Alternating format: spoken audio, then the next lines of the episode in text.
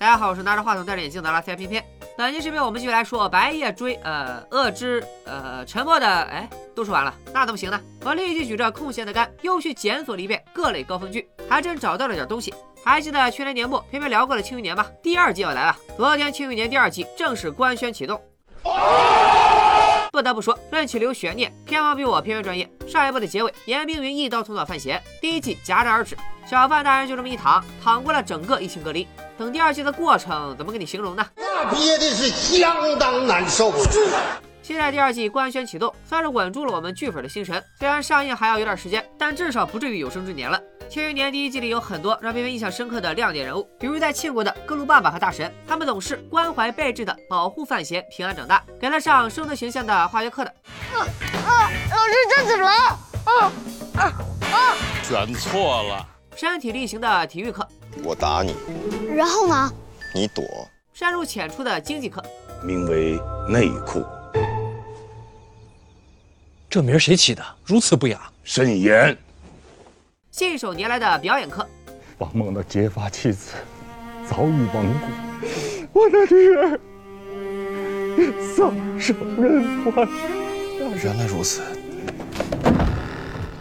哎，哎，对了，老王，刚才在街上碰见你夫人了，她让你晚上买些菜蔬就好，说你女儿最近吃肉吃上火了，要食几天素，还说你女儿昨夜着凉了，他们母女俩又活过来了。当然，这些技术小范大人学的也很快。我身份是你兄长，长兄如父。要这么论的话，我算是你亲爹。不能，我爸爸死了。哎，这不是影视剧吗？咱们又玩上伦理梗了。而要说最令人惊喜的，还得是郭麒麟。虽然之前拍过不少剧，但似乎直到拍了《庆余年》，演了范思哲，郭麒麟才算真正一脚踏进了影视领域，真正火出了相声圈，有了自己的剧粉。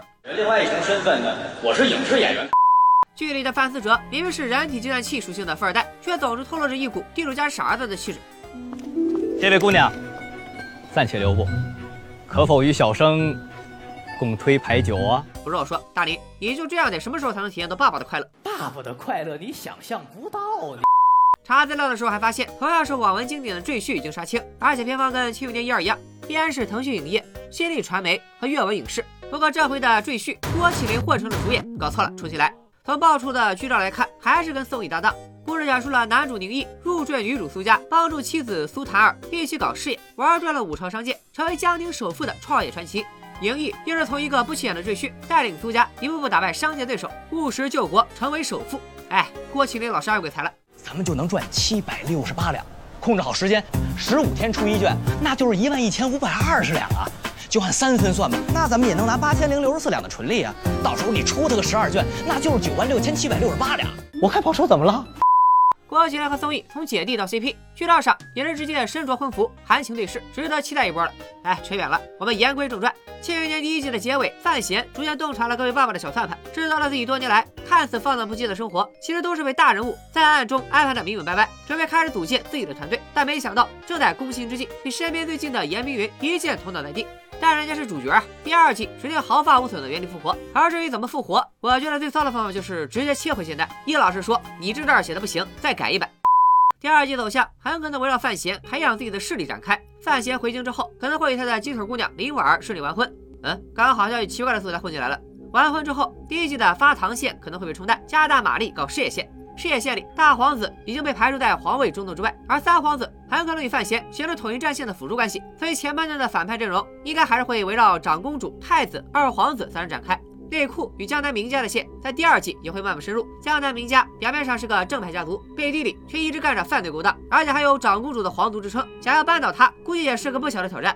如果说第一季的斗争只是武功上的较量，那么第二季的斗争很可能集中在经济上的智斗。林家可能会遭遇范闲带着现代经济头脑的降维打击，被主角一步步利用经济和政治手段搞垮。除了范闲斗争线，母亲叶青梅的暗线也可能逐渐铺开。这个开场就领了便当的角色，其实背负着整个故事最核心的精神内核。虽然只有寥寥几笔，却是偏偏最喜欢的人物之一。相比小范大人这个文科男带来的诗句和《红楼梦》，叶青梅这个理科女带来的东西似乎更硬核一些。在最后的硬实力的对决上，看看范闲能出啥大招。